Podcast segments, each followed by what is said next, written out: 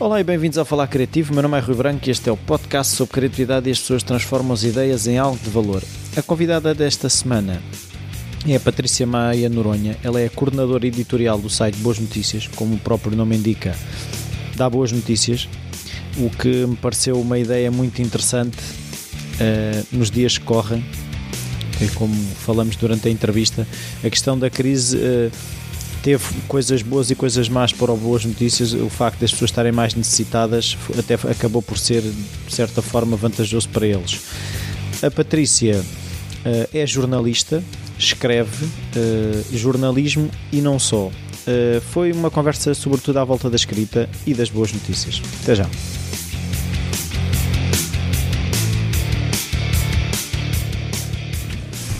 Boa tarde, Patrícia. Olá, boa tarde. Obrigado por esta oportunidade. A minha primeira pergunta uh, que eu faço sempre é se na tua infância a criatividade estava presente de alguma forma, se havia artistas na família, se havia hábitos culturais, esse tipo de coisas. Um, eu acho que uh, a minha mãe é professora e o meu pai era médico e um, o, que, o que sempre houve muito foi, foi livros. Isso sempre houve muito. E então Uh, nós, desde pequeninos, sempre tivemos acesso à literatura, banda desenhada, essas coisas assim, música também. Não havia propriamente um artista, mas tínhamos acesso a obras. Uh, a cultura uh, estava presente? Sim, sim, estava, estava. E sim, isso é verdade. Então, e isso de alguma forma sentes que influenciou o teu caminho até aquilo que fazes hoje? Eu acho que sim, muito, sim.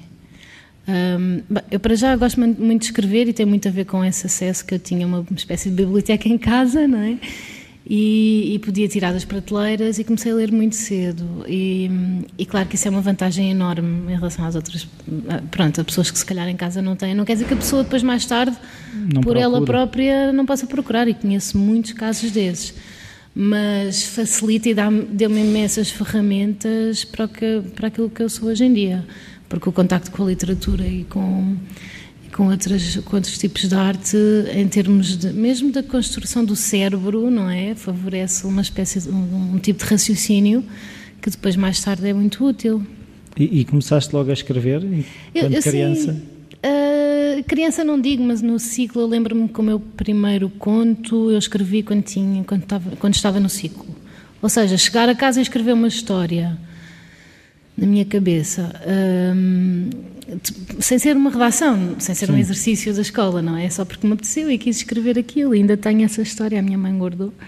Um, sim.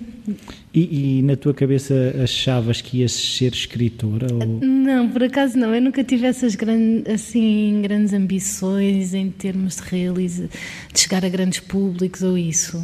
Para mim é importante, quer dizer, com boas notícias, claro que o objetivo é chegar a muitas pessoas. Uh, mas pronto, eu também escrevo e, e, nunca tive essa prioridade. Se calhar devia ter, mas não. Então, e, e qual é que é a tua formação? Eu sou de jornalismo, Sim. ciências da comunicação, na altura, e fiz também uma pós-graduação em Journalism Studies no Reino Unido, em Cardiff. Então, e, e escolher isso, eh, porquê? Foi um bocadinho ao calhas. Pronto, eu tinha que tirar um curso superior, não é? Na altura nem queria muito, mas os meus pais queriam e um canudo. E eu não tinha nada para fazer também. E sim, e então, como eu gosto, sempre gostei de escrever, uh, foi um bocadinho por aí, porque não havia muitos cursos em que. Jornalismo também pode ser televisivo, mas eu nunca quis fazer jornalismo televisivo.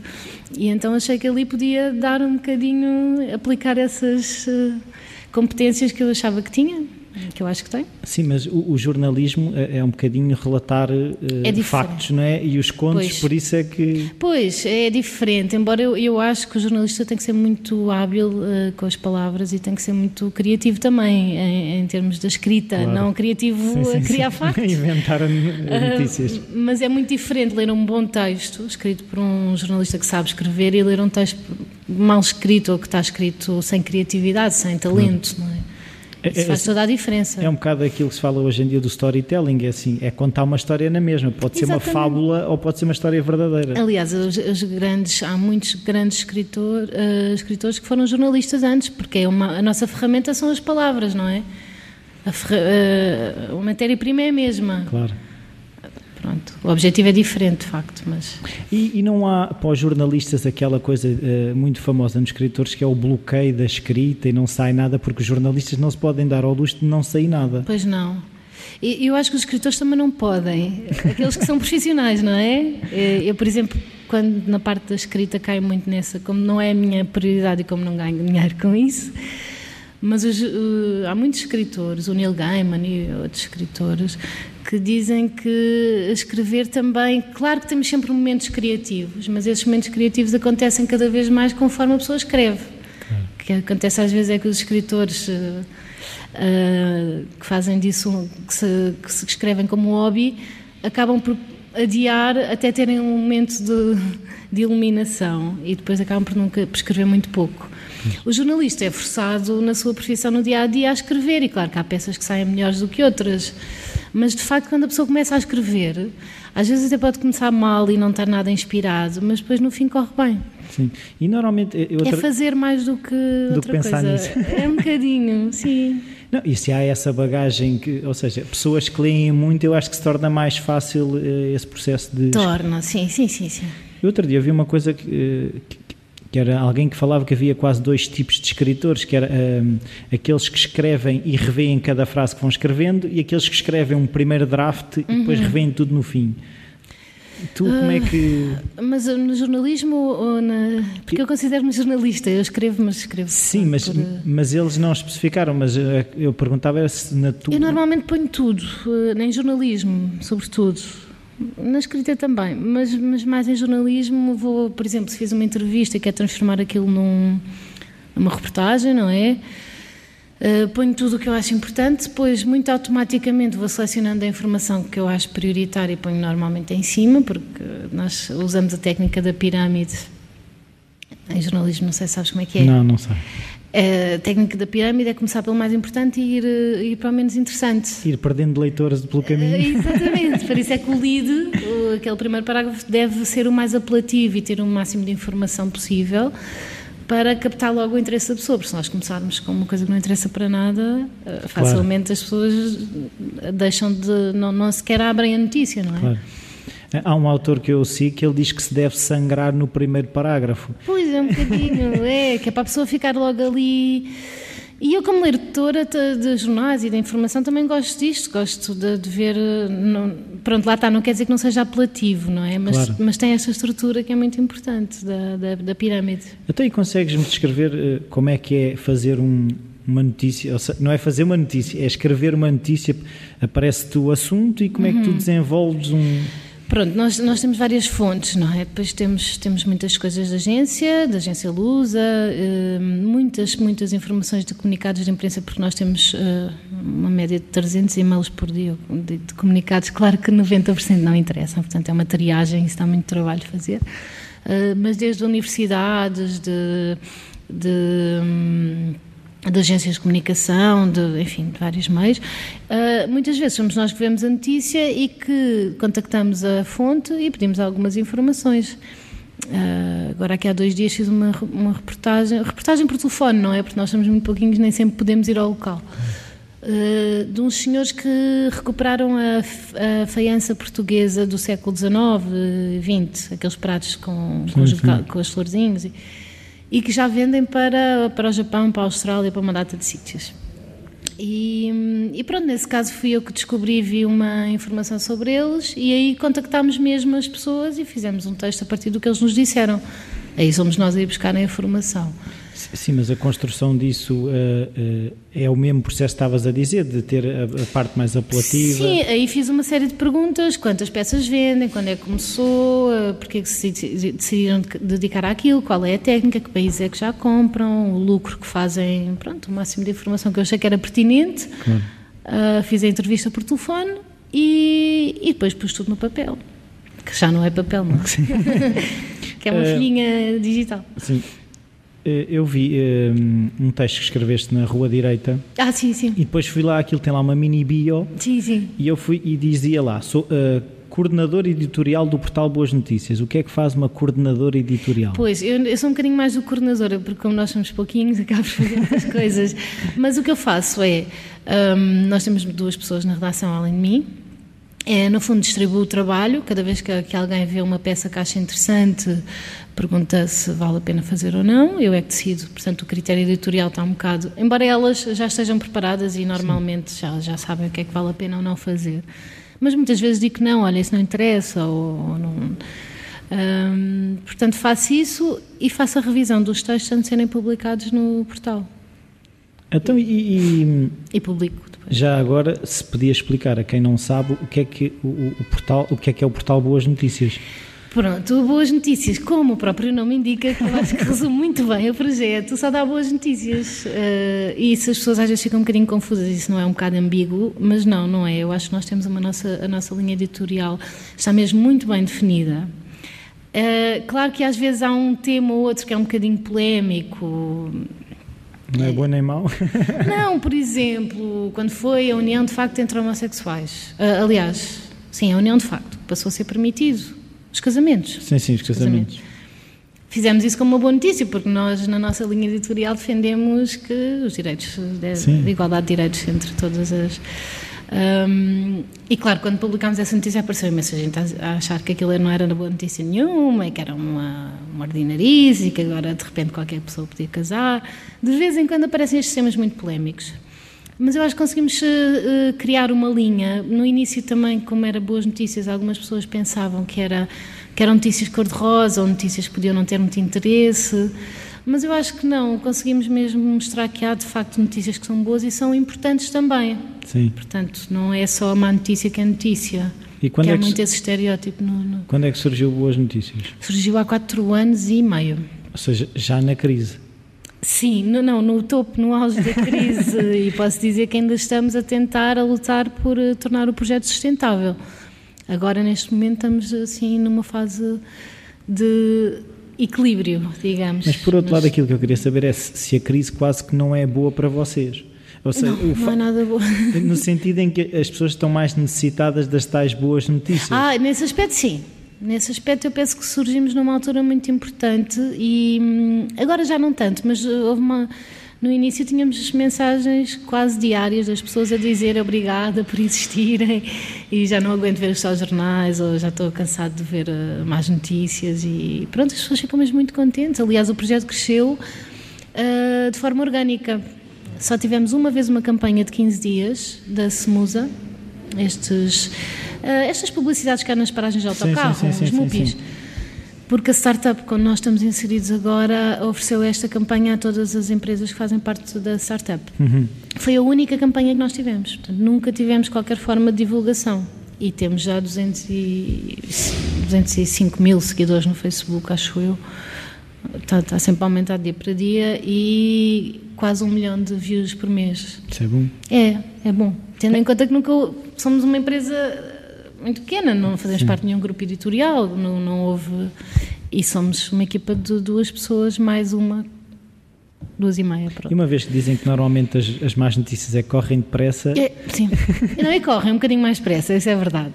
Ninguém resiste a uma grande catástrofe e eu, pronto. Mas as nossas notícias têm sempre imenso sucesso. Não, não em todas, não é? Há umas mais. Mas vocês sentem que já têm um público fiel ou às vezes há temos. aquela situação do like pelo like, mas uh, se há interação com. Não, nós temos muitos utilizadores ativos. Nota-se uma grande diferença, por exemplo pronto, os outros diários, agora não vale a pena estar aqui a, a referir os nomes, mas há, há, diários com muitos, muitos anos de existência que têm muitos seguidores no Facebook, mas depois vê-se que as pessoas não interagem com a pois. notícia, que não põem lá o like e, e nós temos uma porcentagem muito grande de utilizadores ativos, portanto fazemos, gostávamos de fazer mais e fazer mais peças nossas e de termos mais, mais conteúdos, mas dentro daquilo que fazemos acho que tem sido muito bem não é o like pelo like, as pessoas pois gostam é mesmo. Sim, sim, sim, sim. sim.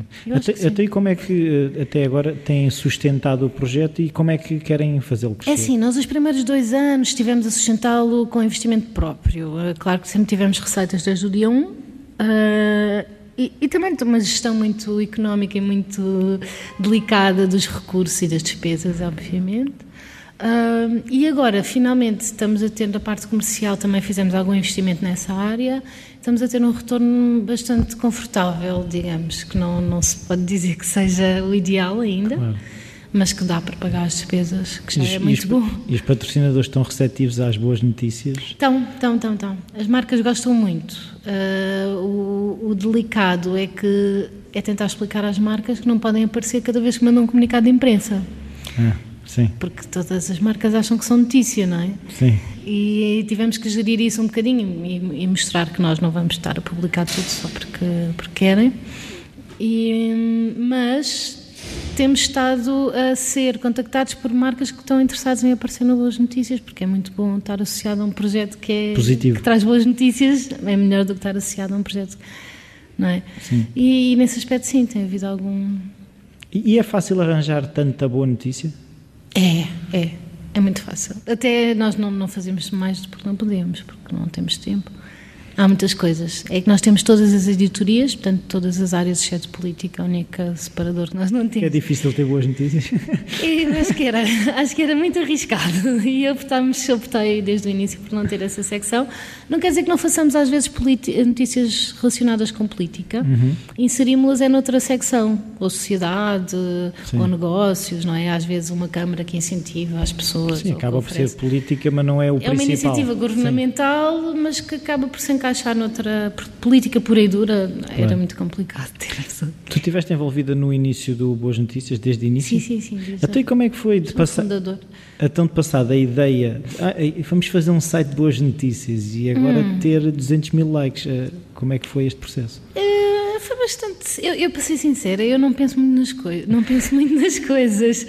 Eh, sobretudo se for uma área em que estou confortável e era, porque eu trabalhei, trabalhei 8 anos na TSF Online e eu sempre gostei muito de internet. A minha tese de fim de curso é fazer jornalismo online, fiz a pós-graduação também sobre jornalismo sobre a internet, internet. Então era uma coisa que eu dominava bastante bem, então não estava mesmo nada preocupada. Em, aliás, eu, eu na minha cabeça as coisas neste momento já estariam muito mais à frente. E se calhar se não fosse a crise, pronto, já teria, as coisas teriam corrido de outra maneira, ou estaríamos noutro patamar. Ah, portanto, não pensei muito nisso, sinceramente. Fizemos a estrutura do site, a parte da agência, que foi a empresa que lançou o projeto, Ahm, desenhou a parte gráfica, eu mais a- a- as duas raparigas estavam na altura na redação. ah, validámos o projeto em termos de funcionalidade, de utilização, fizemos também um questionário em termos aos utilizadores. Ao fim do ano reestruturámos o site. Ahm, e, e pronto, em termos de conteúdo e de produção jornalística, não estava mesmo nada preocupada com isso, ah, porque sabia que, que sabia o que é que se devia fazer. E, e depois o crescimento foi um bocadinho exponencial, não, não, não interferi muito. A parte comercial eu nunca mexi porque não tenho nada de competências veia. nenhumas. e então não, não tratei disso. E, e pronto, depois o resto foi tudo muito espontâneo. Mas a ideia assim surgiu quando grande- ainda estavas na TSF? Não fui eu que tive a ideia. Ah, ok. Não, não. Isso foi, foi o André Noronha, que é o, o diretor da Diagency, que é uma agência de comunicação de design mais. E eles tinham um cliente, que era o Freddy Vinagre, que era o diretor da Mais e Publicidade na altura, que tinha esta ideia já há muito tempo. E, e que falou nisso ao André. O Freddy, entretanto, eh, por acaso me foi meu colega da faculdade, entretanto ele desistiu do jornalismo, portanto optou por outra... Não desistiu, mudou de, de percurso. Uh, para- foi para outra área completamente diferente e o André comprou-lhe a ideia. Portanto, pagou-lhe, que era uma marca regista- registada. E, e pronto, ele decidiu, perguntou se podia avançar. Ele disse que sim, que ele também não ia tão cedo concretizar nada nessa área. E, e convidou-me a mim, que na altura tinha saído da TSF, da TSF Online, uh, para fazer a equipa. Eu estava disponível, estava a dar formação, mas tinha tempo. E achei que sim, que valia a pena fazer. Até quando é que isto começou a ser a tua ocupação principal? Foi logo desde o início, embora eu continue a dar, a dar formação e, e faço outras coisas, não é? Ah, até porque a minha remuneração ainda é muito parcial, portanto, não é uma remuneração é o tempo inteiro. Ah, vamos ver agora se continuar a correr bem, pode ser que, que, que passe a ser. Mas, ah, mas desde o início eu sempre estive muito empenhada, muito de- dedicada ao projeto. Não posso dizer a tempo inteiro, oito horas por dia, porque de facto precisava de fazer outras coisas. Mas se houvesse essa disponibilidade eh, da parte de boas notícias para.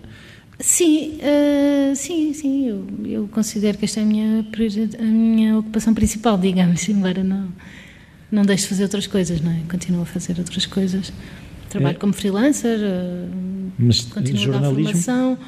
Sim, também em jornalismo. E a formação é em jornalismo também que dás? Hum, sim, também já dei formação uh, de mídia e publicidade no IFP, dei aulas de inglês para, uh, para beginners uhum. um, e faço algumas peças como freelancer também, agora não tenho feito muito, mas... Então, e também vi lá que hum, escreveste um livro de contos. Sim. Que é Brilho Vermelho, acho eu, não é? É, Exatamente. Então como é que foi escrever um livro de contos? Como, como, é, que, como é que tu fizeste isso? Isso lá está, também é uma coisa, como eu disse, eu não penso muito nas coisas, só faço. uh, o que eu acho que se calhar não é muito bom, mas um, não, eu sempre gostei de escrever e, e, nunca tive esse objetivo da publicação que agora começo a ter, porque acho de facto é importante. Fui um bocado influenciada por outras pessoas que estão à minha volta e acho que quando fazes um, uma um projeto artístico, seja em que área for, é, é bom ter o reconhecimento dos outros, ou pelo menos chegar às outras pessoas, porque senão às tantas torna-se um bocadinho Fazer hermético, não é? Sim. E, e depois juntei uma série de contos e, e alguém me enviou esse concurso como eu já tinha os contos todos escritos, foi uma questão de os organizar, reunir e, e enviar e pronto. E, mas, mas tu ias escrevendo todos os dias ou como é que isso? Pois, eu faço, tenho essa coisa de escrever quando estou inspirada, que não é muito bom. Lá está, no jornalismo, como não posso estar à espera do, da grande da epifania, uh, sendo meu computador e escrevo e na literatura tem este defeito que é estar à espera de um momento bom em vez de criar uma rotina. E pronto, isso é muito discutível, mas eu já li vários autores dizerem que não se pode esperar por isso, porque senão vais eternamente adiando. Sim. Não é? E quanto mais escreves, mais momentos criativos tens, e de facto isso acontece. e normalmente sim. o que é que te leva a escrever uh, os contos? Sinceramente não sei, são coisas que me aparecem na cabeça e juro, isso é mesmo verdade. Agora estou a escrever um, um não sei se são imagens, são momentos, são, são coisas que eu, que eu depois, a partir daquela imagem, construo uma história. Não, não há propriamente. E quando começa a escrever todos os dias? É, eu normalmente, quando tenho uma ideia de conto, eu, eu, gosto muito de contos, portanto a ideia do romance a mim faz-me. Não, não me cativa muito. Um, quando tenho um conto na cabeça, às vezes posso demorar um ano a escrevê-lo, que é um bocadinho mau, mas é verdade. Mas na realidade ele já está a história toda na, na, minha cabeça. Depois, quando começo a escrever, é bastante rápido. Às vezes o que é preguiça é começar a escrever. E depois editas muito? Ou... Edito, edito. Sim. E agora estou a escrever este, que é uma história entre um, um professor de pintura e uma aluna. E eu, uh, é uma relação de, de, de, inveja, no fundo, quando, quando o mestre acaba por, por querer sabotar a, a pessoa que está a ensinar, não sim, é? Sim, sim, sim. Uh, e, e já o reformulei completamente, já mudei, até neste momento tem três narradores e até mudei o fim da história e tudo. Mas a base está lá, era a mesma que eu tinha desde o início. Portanto, normalmente são sentimentos que eu quero transmitir para o papel e eu, os sentimentos. Emoções. Sentimentos e emoções, e eu tento sempre fazer isso através de imagens e não através de palavras. Portanto, eu não gosto muito daquele tom lamurioso de estou triste. Ou, gosto de mostrar isso, mas através de imagens. Imagens escritas, claro. mas que na cabeça, quando a pessoa lê, são momentos. Hum, Ajudar a construir. Quase cinema, é quase isso. cinema. Pois eu também vi eh, nessa tal bio que ainda ganhaste um prémio, que é que foi? Também com uma curta-metragem. Hum, sim, uma maratona. Um sim. Uma maratona, sim, ficámos em terceiro lugar. E também estamos agora a ver se vamos realizar essa curta-metragem, que, que a história é muito gira também, eu gosto muito. Uh, que escrevi em parceria com uma amiga minha, que também lá da Restart. Uh, pois, mas nunca fiz, quer dizer, em termos de guião, nunca cheguei a concretizar. Tenho duas ou três histórias, ou, ou mais até, escritas, mas nunca cheguei a realizá-las. E então Vamos como é que é escrever contos, guiões? É muito diferente, por acaso. É? é? Embora os meus contos sejam muito visuais, quando a pessoa lê, eu acho que consegue mais ou menos ter a imagem à frente. Um, depois escrever para guião, para cinema, é muito, muito diferente. Porque temos que imaginar o realizador, não é? Temos que lhe dar as instruções todas. Portanto, a cena acaba aqui, depois entra outra cena. Portanto, a estrutura é completamente diferente. É Sim. muito menos fluido. Para mim é mais complicado. Eu gosto mais dos contos. Mas é uma questão de prática. Sim, mas tu vês o filme, por exemplo, ou seja, no fundo, quando, quando se está a escrever um guião para cinema, estamos a ver o filme. Estamos também, sim. E eu nos contos também faço isso, mas depois a estrutura é muito rígida no guião. E ao mesmo tempo temos de estar a imaginar que é uma câmara que está a filmar aquilo, não é a cabeça da pessoa. Portanto, tens que explicar aquilo tudo de uma maneira um bocadinho diferente. Não é muito, muito diferente, quer dizer, é acaba por ser ter uma ideia e contar uma história, mas a estrutura tem que ser uh, um bocadinho. E, e, é um bocado, eu também estava a ouvir que é um bocado, uh, normalmente é aquela estrutura dos três atos, do princípio, meio e fim. Sim. tens sempre isso presente? Não. uh, não, mas eu acho que acaba por funcionar assim. Se nós quisermos contar uma história, tem que ser assim, é um bocadinho. Não Podes há... é trocá-los, não é? Sim. Podes começar pelo fim. Podes começar pelo fim. Eu, por exemplo, neste conto que estou a escrever, começa pelo fim. Por acaso não tinha pensado nisso, é verdade. Uh, mas são três atos, estão é desorganizados. Vais explicar porque é que aquilo aconteceu. Pois. Que é o Tarantino faz muito isso, Sim. não é? Nos filmes dele, começa pelo fim e depois faz Sim. um rewind. Agora o que eu também queria perceber é. Mas são três atos à mesma. Sim, como é que, eh, quais são as tuas influências e, e, e se consegues perceber nas, na, na, tua escrita uhum. uh, de que forma é que essas influências uh, aparecem ou não? Um, pois eu, eu sempre li muito Sim. Uh, e continuo a ler, e leio muito. Depois também gosto muito de cinema e de televisão. Eu, eu era miúda, adorava. Hum, a série A Quinta Dimensão, por exemplo. Sim, Twilight Zone. A, a Twilight Zone. Um, eu tinha explicação de matemática às 7, no prédio ao lado, e a série começava às 7, eu vinha a correr a apanhar a série. Vinha, lembro perfeitamente, no elevador à espera e ficava toda ansiosa. E era muito miúda quando aquilo dava, gostava imenso do Hitchcock. Uh, depois cinema comecei a ver o Fellini, esses, eh, pronto, esses clássicos todos. Hum, também gosto muito de banda desenhada e depois acho que mistura esses universos todos. Mas tens autores não sei, que. Não, há assim, não, não, não tenho assim nenhuma coisa que eu possa dizer que este autor é uma grande referência. Quer dizer, a nível de literatura gosto muito de, de mulheres. Não sei, calhou. Mas também, também gosto muito, mas gosto muito da Alice Spector da Alice Munro ganhou o prémio Nobel, foi a primeira contista da história a ganhar um Nobel, porque o, género conta não é muito reconhecido na, na literatura. Sim. Só agora é que começou. E tu vais ser a segunda? Não sei, acho que não. Eu, eu não, não, consigo produzir, só se me der assim uma. Não sei. Tinha que ser muito mais organizada a escrever. Mas gosto muito da Alice Munro, da, da Alice Spector e. Hum, eu, eu gosto muito do, do, do, dos autores uh, anglo-saxónicos, uhum. uh, mais até do que, do que se calhar os, os europeus, mas também li mas, mas já agora, lês, Marques, li esses todos. Mas lês na língua, no caso dos ingleses, lês na língua original ou lês as traduções? Às vezes, sim, depende, não é assim muito, sim, às vezes até encomendo pela net e como vem da net ou da Amazon, por exemplo, sou capaz de ler em inglês. Sim. Sim, é que isso é uma coisa que eu outro dia refletia, que é um bocado. Uh, eu tenho, há relativamente pouco tempo, andei com uma mania que era só ler a ficção escrita por portugueses, mas uhum. um bocado para. Um, porque eu não sei até que ponto é que a tradução será ah, fiel pois. ou. As traduções às vezes são muito más e dá para perceber isso. Sim, sim. Pois é preciso ter cuidado com isso. É porque o uso das palavras tem influência. Muita, sim, sim, sim. Sim, no outro dia estávamos a, a discutir. Eh, tenho aqui um, um, grupo de leitura que agora juntei. Nunca tive essa experiência, mas por acaso é giro, é um grupo simpático. E tínhamos os, uh, três livros do mesmo autor e os três tinham traduções diferentes numa certo, uma certa palavra. Um tinha traduzido por bolos com creme, outro tinha traduzido por pastéis de nata, outro tinha traduzido. Pronto, mas eu acho que os, os tradutores portugueses são bastante bons, por acaso, de uma maneira geral.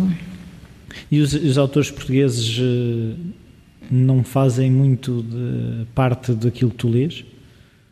Eh, eu, eu, sim, eu, é assim, leio também autores portugueses. Uh, gosto de José Saramago, uh, da Agostina Bessa Luís, mas, mas não acompanho assim muito a literatura portuguesa.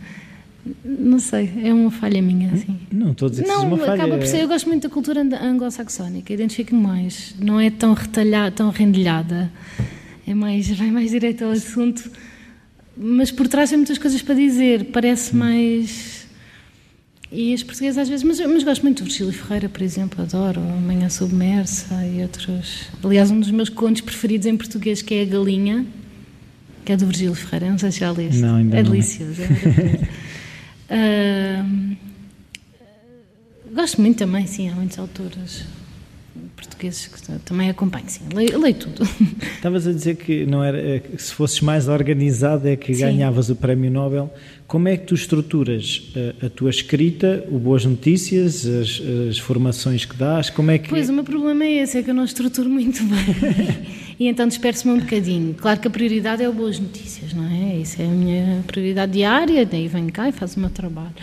Os contos ando a tentar uh, criar um espaço ao domingo para me dedicar a isso, mas sistematicamente adio. É, tenho esse. Mas agora, como comecei este, este conto novo, eu já percebi que é muito importante começar. Sim. Quando a pessoa começa uma coisa, depois sente-se impelida a acabar. Então ando constantemente a construir na minha cabeça o conto. Agora acho que um dia destes pego naquilo e despacho no instante. Aquilo que eu queria saber é que às vezes a mim acontece-me é, quando eu vejo o fim, eh, pois. perco quase a necessidade de, de estar a fazer aquilo. Hum, ok. Por isso é que às vezes eh, eu gosto, é tento não ver o fim, mas por outro lado torna-se complicado eh, caminhar para. Pois, é isso. Eu, eu, se calhar, pois, se calhar ver o fim não é boa ideia. Eu é mais o início, depois sinto que aquilo está inacabado e então sinto vontade de. de por de mais um tijolo. É, exatamente. Uh, e já experimentaste escrever todos os dias? Tipo, uh, sente daquele género, eu, tomo um pequeno almoço ou antes do pequeno almoço? Eu, no, eu de manhã demoro imenso tempo a acordar e depois quando acordo tenho que vir para aqui, portanto de manhã é uma hora que eu... Mas eu vou tentar começar a, a organizar as coisas de outra maneira. Eu gostava mesmo de ter um, um, domingo inteiro, por exemplo. Durante a semana era ótimo, se calhar Sim. era um extra que eu podia acrescentar. Eu agora não me estou a lembrar o nome da, da autora, mas uh, que tem uma coisa que é os Morning Pages, que é todos os dias de manhã. De manhã acho que é ótimo. A sim. primeira coisa que. Escrever logo. Seja o que for, é que o que ela uhum. diz é, é, não tem que ser no conto que estás a trabalhar, okay. é uh, escrever qualquer coisa. Há uma série de Nem técnicas. que seja o que esteja a preocupar no, uhum. no dia anterior ou seja o que for. Sim, eu, eu por exemplo, a Clarice Lispector, brasileira, uh, fazia isso. Ela escrevia de manhã, normalmente, às seis, seis e tal, acordava e acho que de manhã é uma altura muito, muito fértil em termos criativos. Não, era uma coisa que por acaso que o Felipe Melo também falava, que é aqueles momentos em que estás ainda a dormir ou quase pois, a adormecer. Exatamente. Que há ali aquele momento quase de, do, do racional está um bocadinho desligado é. e aquilo começa a fluir. Pois é isso. Eu acho que sim, olha, é uma boa dica, se calhar podias experimentar isso. Não, sério. Sim, porque é que, é que às vezes aquilo que tu estavas a dizer de termos que nos obrigar, entre aspas, a criar essas rotinas. Não, e eu acho isso mesmo importante. Eu tenho pena, por exemplo, na escrita, uh, porque tenho, pronto, agora a ideia deste conto já está muito concretizada e eu já sei o que vai acontecer. Mas se eu, me, se eu me criasse essa rotina, provavelmente apareciam mais ideias, não é? Claro. O Neil Gaiman diz isso, é tijolos, é ir pondo um em cima do outro. Sim sem pensar muito e depois no meio daquilo há coisas que nós vamos apagar claro. já me aconteceu apagar páginas inteiras porque estão horríveis uh, mas ficou lá a ideia e a semente e depois tu pegas naquilo e reestruturas e reescreves e, e já é outra coisa e fica outra coisa completamente diferente agora se não fizeres é muito menos provável que aconteça, não é? Claro. Quanto menos fazes. Uma pergunta que eu, vida, um que eu vou roubar outro podcast que eu sigo que é uh, se tu Sim. Se tu tens um livro que tenhas oferecido mais do que outros, ou seja, se há algum livro que tu, que tu ofereças mais que os outros? Uh, eu gosto, gosto muito do Salinger, do The Eye of the Rye, Em Busca do Centeio. É um americano. Ele tem um estilo, por exemplo, que eu gosto muito. Ele só escreveu esse livro. Ele, ele escreveu outros, mas é tipo aquela one hit band. Sim e acontece muitas vezes aos escritores, lá está, porque depois criam um patamar tão alto que depois têm medo de falhar e acabam por não voltar a escrever nada. E o Salinger aconteceu-lhe isso. Uh, e eu gosto muito de oferecer esse livro, porque acho que as pessoas, sobretudo as pessoas não leem muito. Acho que quem não lê muito uh, é, é, pode acender uma centelha para a pessoa ficar seduzida. E para pessoas que leem. Tem que, que ser um livro, é um livro pequeno, é isso? Não, não é pequeno, mas lê-se muito bem. Ah, eu adoro, eu adoro. Mas depois já percebi que isto é tudo muito pessoal. Eu claro. ofereci, ofereci a uma pessoa que achava que ia adorar e ela não gostou nada. Uh, Depois há um autor que é o um, uh, Stig Dagerman, é sueco. Sim, já sei. E, e, que eu adoro. É muito pesado, mas eu gosto mesmo do estilo dele. E lá está, ele é muito cinematográfico a escrever. Tem um estilo de escrita. Ou seja, ele mostra os sentimentos das personagens, não por dizer que ela está super triste e que fez isso e a falar de, com coisa, mas pelas ações e pelos comportamentos delas, claro. nós percebemos que aquelas personagens estão completamente destruídas. Acaba por ser mais interessante. É, eu acho. É, é, é, um papel. É muito menos é, lamecha, não é? E não só. E, e, aquilo que me dá a ideia é que é um papel muito mais interventivo de quem está a ler a história. Tem mais para Sim. fazer não é, não é tão, olha, agora fez assim, agora fez assado. É, através das emoções nós temos que começar a construir quase o personagem, não é? Sim, sim, sim. Das reações. Sim. Eu acho isso muito interessante. É, é mais pela, pelo comportamento da, da, personagem, não é? Sim. Que nós percebemos que aquela pessoa está desamparada ou, ou contente, o que é que seja. Sim, pelas reações nós de alguma uhum. forma conseguimos identificar e construir. Sim, sim, Muitas sim. vezes acho, acho isso é mesmo muito interessante e é muito mais difícil do que parece. Claro. Há alguma coisa que tu achas importante de, de, para a criatividade para ti que nós não tínhamos falado e queres falar? É assim, para mim a criatividade é a coisa mais importante a nível uh, do ser humano. Acho que é mesmo daquelas coisas que nos distingue principalmente do, do, dos outros animais, não é? É a possibilidade de pegarmos numa coisa e de a transformarmos. E, e, eu acho que as pessoas que depois não concretizam o seu lado criativo, não estou a falar de seres uma pessoa famosa, nem. Claro mas acho... fazer uma estante gira lá para casa. Sim, ou até escrever, no, no, no, fazer com os lápis uns rascunhos, uns bonecos, ou até às vezes escrever, mesmo que a pessoa não tenha ambições de ser literário. Uhum. Um, é muito bom para a nossa cabeça, acho que, que, é super importante. E depois daí pode aparecer de vez em quando umas coisas muito bonitas que as outras pessoas também gostam. E, e... sentes, por exemplo, que a escrita para ti que é quase uh, tem um lado terapêutico? Ou pode eu acho ser. Que tem, não terapêutico no sentido de eu, de eu tratar os não, meus não. traumas, mas para mim é muito importante fazer essa parte criativa, é mesmo importante. E, e, mesmo no jornalismo, quando faço um texto, fico contente daquilo ter, ter feito aquilo, ou ter feito uma introdução gira, ou de ter. Um, e o feedback é importante. coisas pequeninas. Tipo, ai, eu gostei de mesmo da maneira como escreveste aquilo. Ou... É assim, eu não faço as coisas muito a pensar nisso, mas claro que é importante, não é? Se as pessoas se eu souber que as pessoas não gostam, não, nunca penso muito nisso, mas é, acho que é. E, claro, é importante. E não tentas, às vezes, já experimentaste ter um tom mais provocatório para ver. Eh, provocatório, não. Eu acho que não, acho que isso não faço, assim, intencionalmente, não. Gosto é de saber que as pessoas vão ficar cativadas pelo texto, isso sim. E curiosas e. Isso eu gosto. Sim. Muito obrigado, Patrícia. Não, não, Foi um prazer obrigada, estar aqui à conversa contigo. Também. Obrigado. Bem-vindos de volta. Uh, espero que tenham gostado. É uma entrevista um bocadinho mais curta uh, relativamente à da semana passada. Uh, é quase um terço.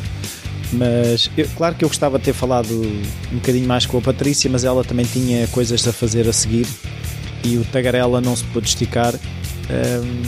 Por isso, uh, gostava de saber a vossa opinião. Já agora também preferem entrevistas mais curtas, mais longas? É, é-vos indiferente? O que interessa é o que é dito. Uh, por isso, o e-mail rui.falacreativo.com está sempre disponível.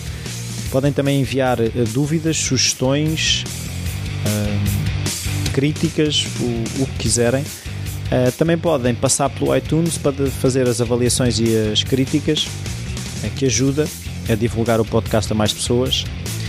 Está-se a aproximar uh, o episódio, uh, no fundo, que dá a volta, porque o Falar Criativo foi o primeiro, os primeiros três episódios foram publicados ao mesmo tempo no dia 2 de dezembro de 2013. Estamos a chegar ao dia 2 de dezembro de 2014, mas o dia de publicação do episódio é dia 1. Um, ehm, eu Ainda não sei muito bem o que é que vou fazer, mas se calhar vou refletir um bocadinho sobre esta questão de um ano de falar criativo, mais do que as 52 semanas.